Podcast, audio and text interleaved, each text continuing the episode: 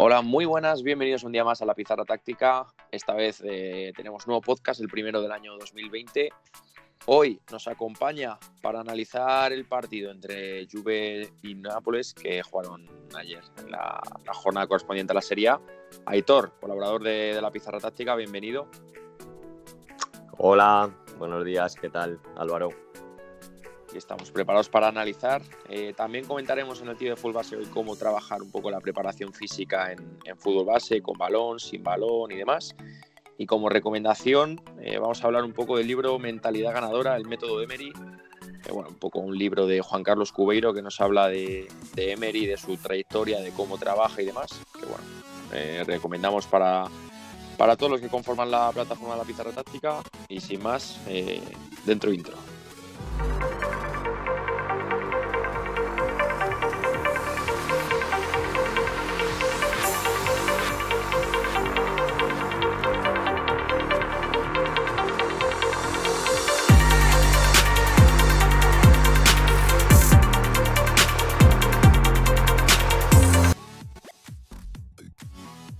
Comenzamos, como hemos dicho, como en ese análisis de, la última jornada de la serie entre Juventus y Nápoles, que finalizó con, victoria del equipo napolitano por 2 a 1. Eh, bueno, Hitor, eh, bueno, del Nápoles, que hemos dicho anteriormente que, hizo mejor partido, ¿qué es lo que más destacas? ¿Qué es lo que más nos ha llamado la atención que han hecho bien? Bueno, pues el Nápoles maneja dos, dos micropartidos eh, uno en la primera parte, un poco a la expectativa, viendo el posible potencial sobre la alineación de la Juventus, con, el trío ofensivo con Higuaín, Dybala, Ronaldo. Eh, un equipo que equilibrado en cada una de las líneas, proponiendo un juego combinativo en casi todas las fases del partido. Y con un bloque defensivo potencialmente bastante eficaz eh, consiguiendo una parte que yo destaco importante, que es ralentizar casi todos los ataques y, transiciones ofensivas de la Juventus y desconectar pues un poquito a, estos tres jugadores eh, con bastante potencial. La segunda parte eh, creo que eh, el Mister Gatuso, bueno, pues ve bastantes opciones y de, contrarrestar y de ir a por el partido. Y lo que propone fundamentalmente pues, es aumentar el ritmo de partido con transiciones rápidas y pocos contactos para provocar desajustes, desajustes defensivos en, la Juventus. Eso es. Eh, de esa primera parte que hablamos de, contrarrestar, sobre todo, bueno, destacamos ese bloque intermedio donde los dos extremos de Nápoles, ¿no? Insigne y Callejón, se metían en línea de 5, al final formaban un 4-5-1 con el objetivo ¿no? de, tapar esa progresión de los laterales. Hemos dicho Cuadrado, Alexandro, jugadores ofensivos a priori. Luego en el partido, como has dicho, se ve que no, no llegan a ser realmente ofensivos o tener demasiada proyección, pero bueno, al final una línea de 4-5-1 eh, bien plantada, les filtran pocos balones por dentro, eh, hay veces que se convierte en 5-4-1 precisamente porque esos extremos persiguen a los laterales de la Juve. Y bueno, también llama la atención el tema de que pase atrás eh, de la Juve, cuando tenía balón los centrales y demás, saltaba al interior, ¿no? Saltaba Zielinski o saltaba Fabián para acompañar a Milik y formaban con un 4-4-2 más o menos, pero bueno, con la idea de que, de que la Juve al final la pegara en largo o no pudiera progresar y demás. Bastante curioso esa actitud defensiva del Nápoles. Sí, cierto. Además, eh, bueno, como tú destacas, son trayectorias de acoso en, la presión bastante, bastante intensivas que, efectivamente pues, eh, consiguen que la Juventus pues, mm, realice desplazamientos largos, eh, generalmente sin ningún tipo de éxito y, controlados por, el Nápoles. ¿Y a nivel ofensivo el Nápoles? Pues bueno, a nivel ofensivo, eh, como destaca anteriormente, yo creo que propone, Gattuso propone o quiere un juego bastante claro asociativo, se ve desde la salida de balón directamente, aprovecha la nueva regla del fuera de juego, introduciendo a los dos centrales en vértices de área de meta, con dos laterales proyectados y con un medio centro que viene a recibir. Y cabe destacar la facilidad con la que consiguen superar a la primera línea de presión de la Juventus, formada por los tres jugadores, Higuaín, Dybala, Ronaldo, y conectando con segunda línea que consiguen casi con tres contactos posicionarse en centro del campo eh, habiendo superado a tres jugadores con gran facilidad. Luego, como siempre, como mm, por el perfil de jugadores, pues consiguen asociarse los tres jugadores interiores y siempre teniendo las dos referencias en carriles exteriores con Callejón y Insigne y, sobre todo un jugador que para mí eh, cabe destacar del Nápoles por su versatilidad en numerosas fases del partido como es su delantero Milik con movimientos de aproximación generando espacios para la ocupación de, los dos interiores eh, fijando a centrales eh, amenazando intervalos central-lateral, dejando esos espacios por fuera.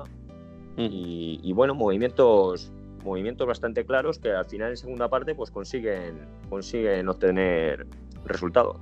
Mm, al final, eh, la, Juventus al presionar con los tres de arriba y además bastante cerrados, generalmente el Nápoles tenía salida por fuera.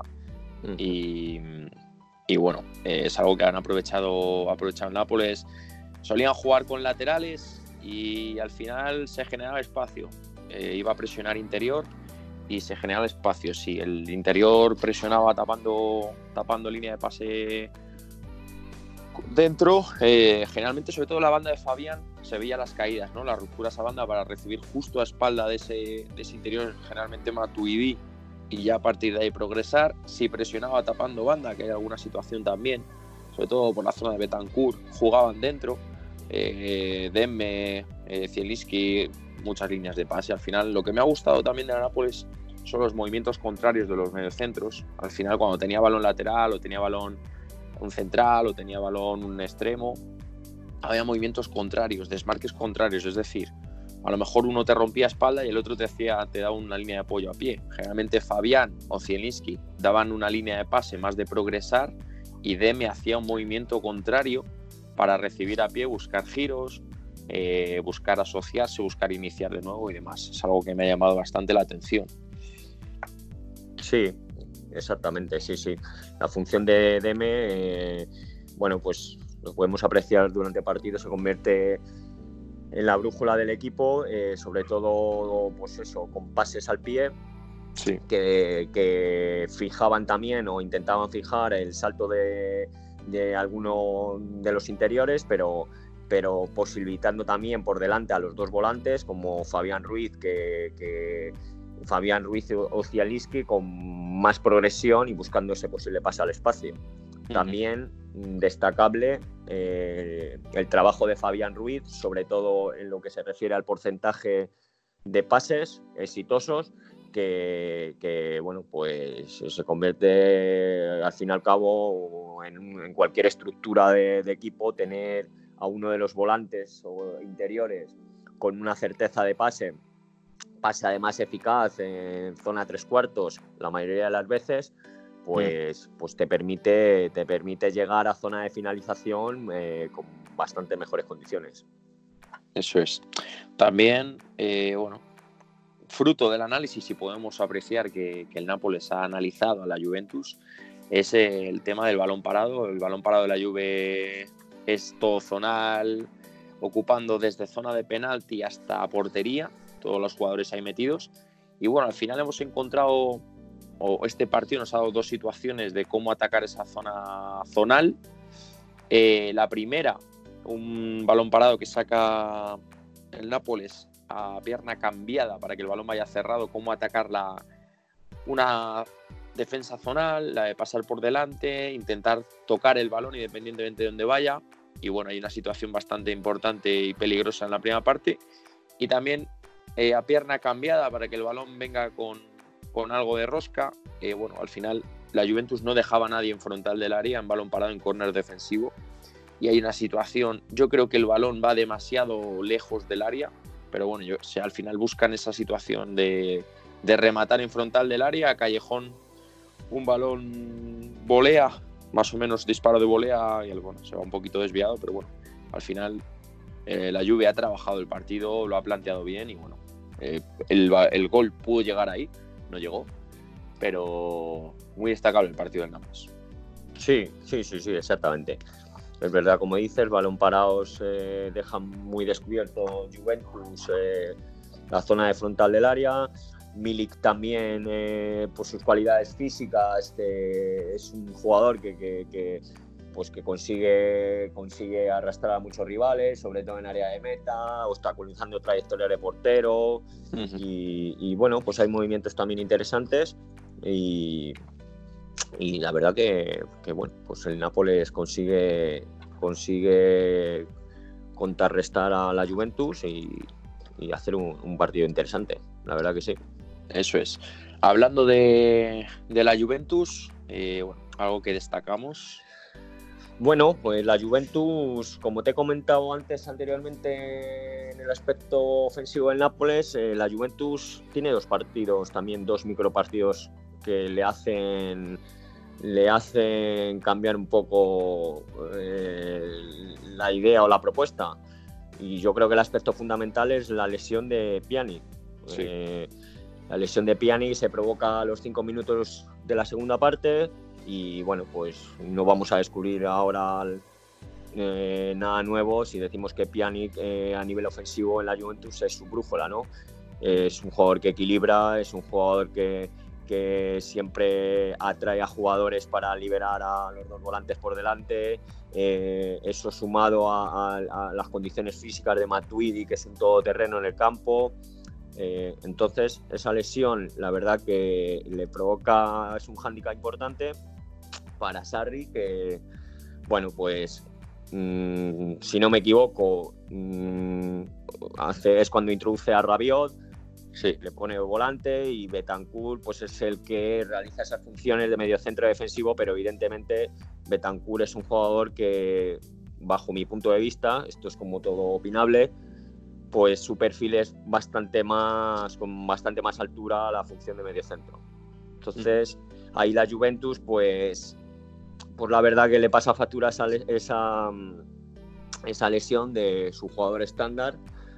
Y luego, pues lo que hemos comentado también anteriormente, la Juventus también por el, vamos, también no, seguro por el trabajo propuesto por el Nápoles a nivel defensivo, que no se ha encontrado en su mejor versión en transiciones rápidas, eh, mm.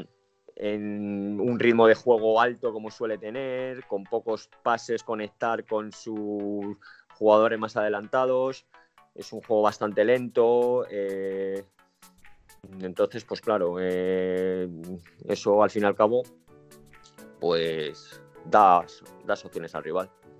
Eso es, eh, bueno, ha llamado un poco la atención a nivel defensivo. no sé decir si falta de contundencia individual, pero sí que muchas jugadas se lleva el Nápoles rechace, son duelos, ya no es estar mejor o peor posicionado, sino es un duelo, uno contra uno y un balón dividido, un balón aéreo o demás. Eh, bueno, hay muchos duelos que los pierde el Nápoles, al final eso les convierte en un poco frágiles, ¿no? Me llama la atención el tema de la zona con Sarri, porque en situaciones de centro lateral también se puede apreciar claramente una zona para defender esos centros con los dos centrales y el lateral contrario, generalmente el lateral de la banda iba a intentar taponar el centro. Había veces que el medio centro iba a hacer cobertura y demás. Si no, se coloca una segunda línea zonal para defender ese centro, es decir, siempre en el área había una estructura de 3 más 1, 3 más 2. Y bueno, al final para mí está bien porque ocupas todas las posiciones del área, y es más fácil a priori defender ese centro porque estás ocupando bien, pero no puede ser una zona estricta porque al final pierdes de, vista la referencia. Y esto se ve en el gol de, Insigne, eh, que es al final, bueno, es verdad que viene de dos jugadas, es, es, una segunda jugada y demás, pero viene de un centro lateral donde se ve perfectamente y bien definida la estructura de 3 más 2 pero al no visualizar, no referenciar al jugador ofensivo del Nápoles, en este caso Insigne, eh, remata completamente libre de marca en el segundo palo. Entonces, bueno, es destacable eh, el equipo que está trabajado realmente y, es un concepto de Sarri el poner una estructura zonal en centros laterales, pero bueno, también hay que referenciar, hay que saber dónde está el de atacante. Al final el que te mete gol no es el balón, es el, es atacante. Sí, es eh, efectivamente. Eh, siempre cuando te enfrentas a un equipo eh, que su propuesta de ataque en zona de finalización casi siempre suele ser por centros laterales o efectivamente tienes que priorizar el, área en los remates, pero nunca puedes perder la referencia de, los delanteros contrarios. Eso es fundamental. Como tú has mencionado, se ve claramente en el segundo gol, que previamente ese segundo gol viene por un pase controlado, que vuelvo a repetir un poco lo mismo, la trayectoria de acoso por parte, si no me equivoco, de Cuadrado, eh, le dejan controlar totalmente. Eh, además, obliga a Delic a, salir de zona para tapar ese pase lateral, eh, generando un espacio. Bueno, son situaciones, son movimientos que, que Nápoles los ha interpretado, los ha trabajado y bueno, pues que ha, probado, ha provocado desajustes y, ha provocado pues, un segundo gol claro hmm. y, casi el partido, como se ha podido ver. Eso es. A nivel ofensivo, también mucho movimiento por dentro. Yannick siempre estaba posicional, siempre servía para triangular, para intentar buscarle que él jugara de cara para allá, que él filtrara el balón, jugara afuera, buscara giros y demás. Me ha llamado mucho la atención el tema de la movilidad ¿no? de los interiores. Matuidi, Betancur, había veces que estaban a pie, línea de pase, misma línea o misma altura con Janic. Había veces que vivían a la espalda de los mediocentros del Nápoles. Eh, Dybala jugaba un poco libre, había veces que estaba muy abierto, había veces que estaba eh, cerca de Higuaín, había veces que venía a pie a altura de, de Janic. Mucha movilidad.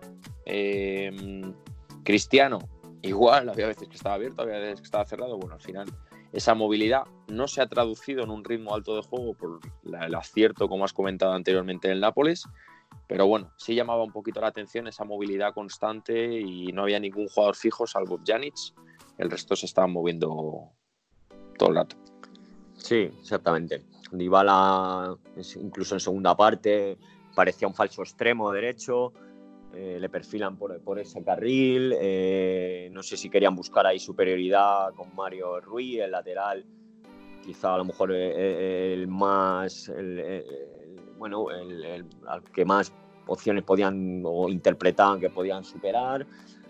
No lo consiguen al fin y al cabo porque no consiguen esa profundidad, no consiguen esa asociación con, con Higuaín, que es un hombre de área, con Ronaldo, hacen un poco ahí casi la aventura cada uno individualmente y, bueno, luego sacan a Douglas Costa buscando quizá esa velocidad, esa explosividad. Eh, aparentemente ahí sí que hay una modificación de la estructura, quieren buscar un extremo claro, quieren llegar a línea de fondo, quieren...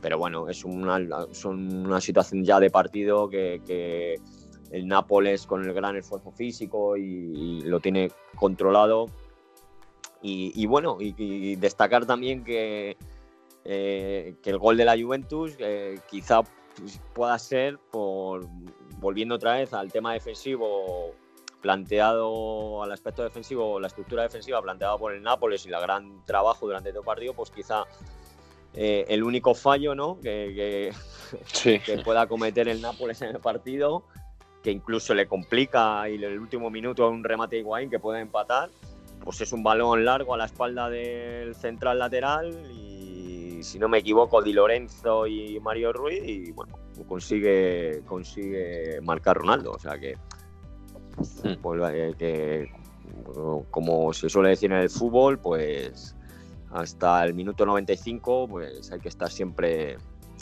muy concentrado en esas acciones porque la Juventus en dos minutos te puede complicar.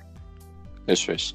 Y bueno, a nivel defensivo, para no repetir y ya finalizar con este análisis, pues bueno, lo que hemos hablado, el tema de, presión en bloque alto de, la lluvia un poco eh, no eficiente, porque bueno, los tres de arriba estaban demasiado cerrados, salían demasiado fácil por fuera el Nápoles, eh, bueno, iba a presionar interior, generalmente Matuidi y Betancourt tapando línea de pase, pero bueno, ya se generan desequilibrios a sus espaldas y demás. La segunda parte sí que es cierto que lo arreglan en cierto sentido, porque directamente el interior está más cerca y salta y, y al estar más cerca de poseedor, pues bueno, dificulta un poco más la salida, pero bueno, bastante deficiente la, presión. Y bueno, realmente es un partido interesante que os recomendamos ver. Eh, ya con este análisis, pues bueno, podéis fijar un poquito más en los aspectos que luego podáis utilizar en vuestros equipos.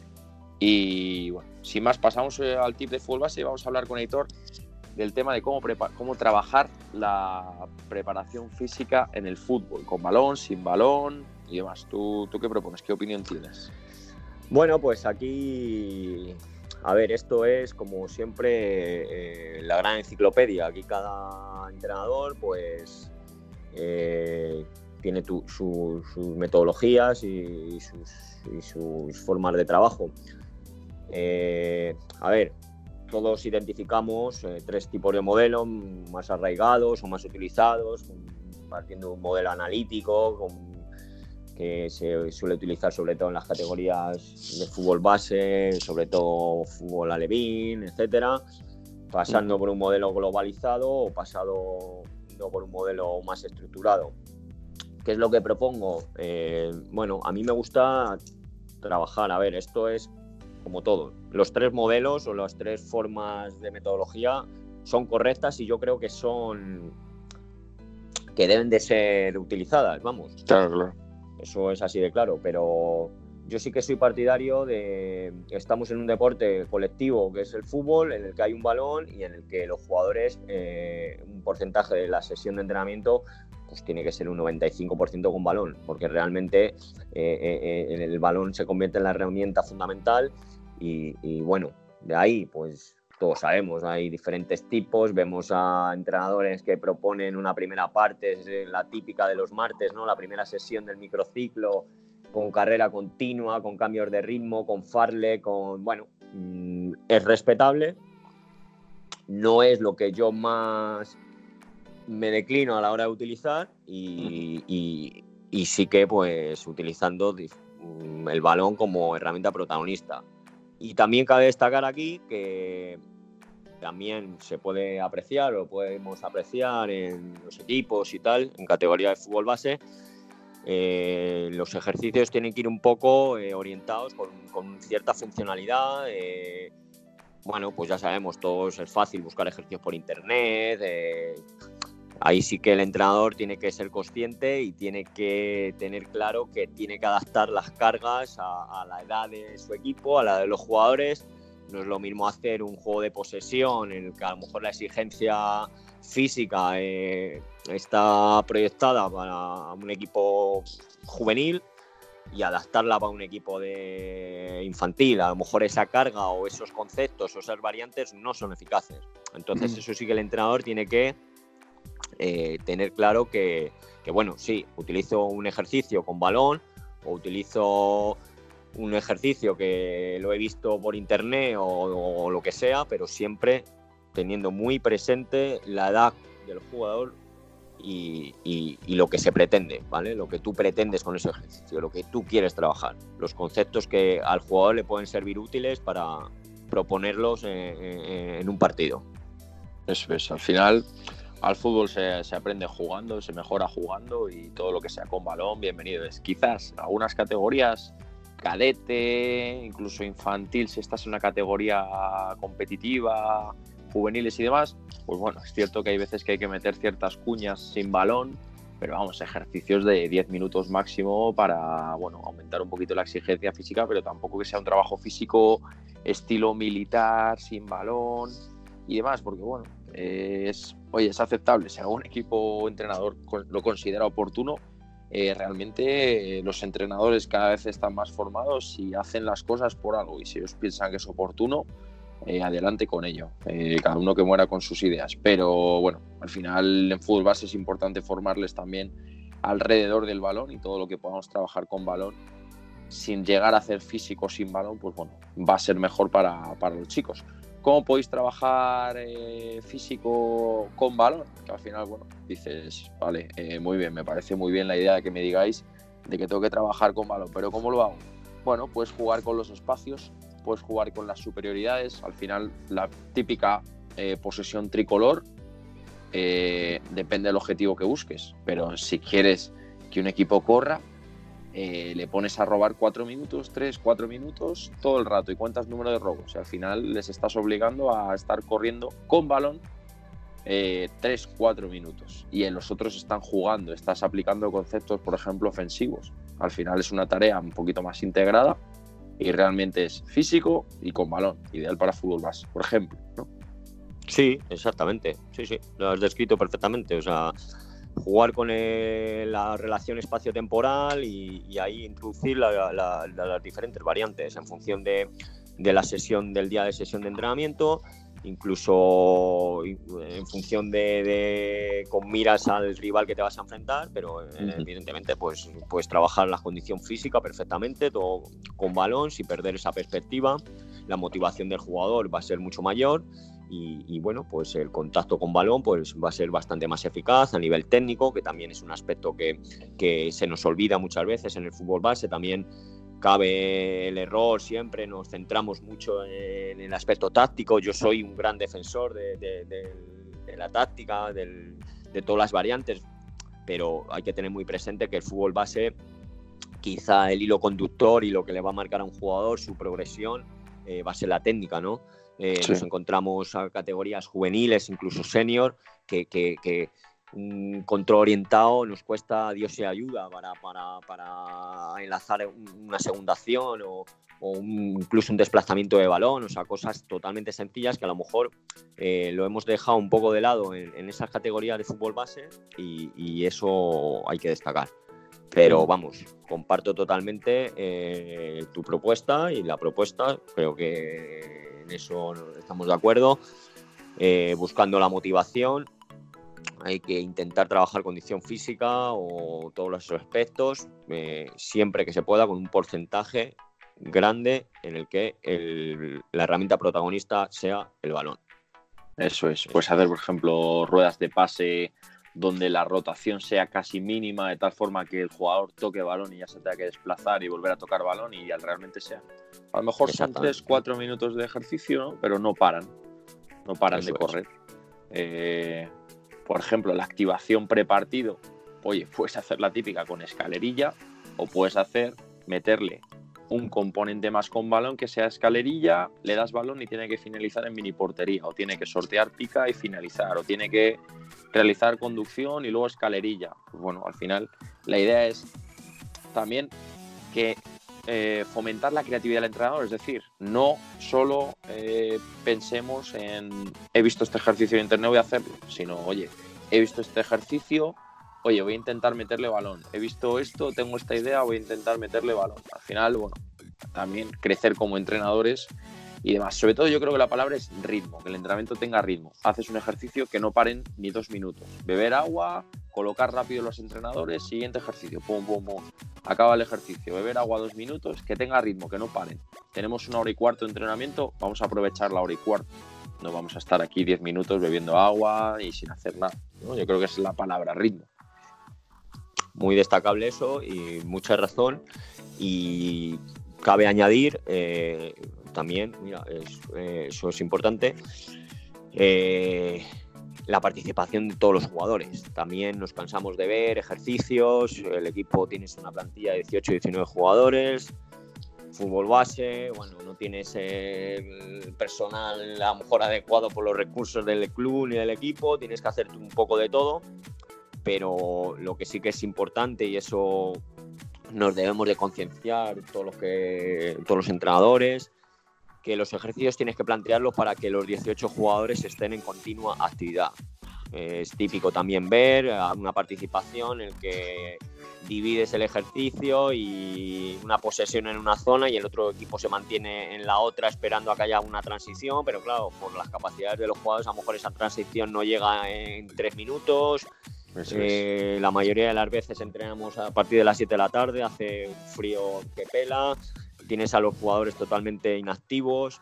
Eso, pues lo mismo, es también integrar un poquito, pues tener presente que esa participación de todos los jugadores, que es muy es facilito, o sea, es reducir a lo mejor un espacio, una posesión o para que participe más gente, es adecuar esa, lo que hablamos, esa relación espacio-temporal en una posesión, en un rondo, en un juego de posicionamiento, en incluso en una rueda de pase. Eh, Eso también creo que lo has referido tú anteriormente, es un aspecto que como entrenadores tenemos que tener presente. El jugador tiene que estar activo y, y tiene que haberse sentido útil el entrenamiento y que él se sienta aprovechado. Eso es.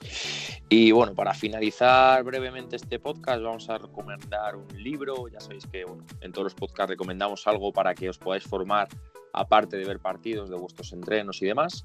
Esta vez vamos a hablar, eh, bueno, vamos a recomendar el, libro Mentalidad Ganadora, el método Emery de, de Unai Emery y de Juan Carlos Cubeiro, donde bueno, habla un poco de, de cómo es Emery, de cómo funciona, de cuáles son los valores que tiene como entrenador y que trata de que tengan sus equipos. Y bueno, sí que es cierto que bueno, Juan Carlos Cubeiro es, eh, es un empresario, es profesor de liderazgo y demás. Y bueno, quizás en este libro hila un poco los, los valores o principales puntos que él piensa que tiene el liderazgo con cómo lo ha hecho Emery en sus equipos, en su trayectoria como entrenador y demás. Y bueno, es un libro bastante curioso, se lee, se lee muy rápido, son 200 y pico páginas, 240 más o menos, y bueno, pues te pone, te explica un poco cómo detectar el talento, cómo conseguir mejor un profesional, cómo generar conflictos, cómo cambiar rachas, eh, cómo gestionar el ambiente, cómo es el tema de tratar con los jefes. Es cierto que no se explaya demasiado, pero bueno, sí que te da unos pequeños matices para que tú ya luego reflexiones y puedas poner en práctica. Y la verdad es que bueno, se sacan bastante puntos eh, formativos para nosotros los, los, entrenadores y bueno, os lo recomendamos. Libro fácil, se lee rápido, en una semanita, dos os lo habéis leído y, y Emery, entrenador top a nivel mundial. Y bueno, aquí tenemos un libro y nada más, eh, damos por finalizado este podcast. Eh, damos las gracias a, Aitor por, haber participado en él. La verdad es que ha sido un podcast, yo creo que nos ha salido bastante, bastante curioso, bastante formativo. Eh, muy bien, la verdad. Pues nada, Álvaro, como siempre, ya sabes, un placer, un placer poder aportar nuestro granito de arena, siempre dejando claro que estos son, que todos los puntos de vista están abiertos eso es. Y que de todo nos vamos a retroalimentar de esos puntos de vista. Un placer. Eso es. Pues sin más, nos vemos en el siguiente podcast. Muchas gracias.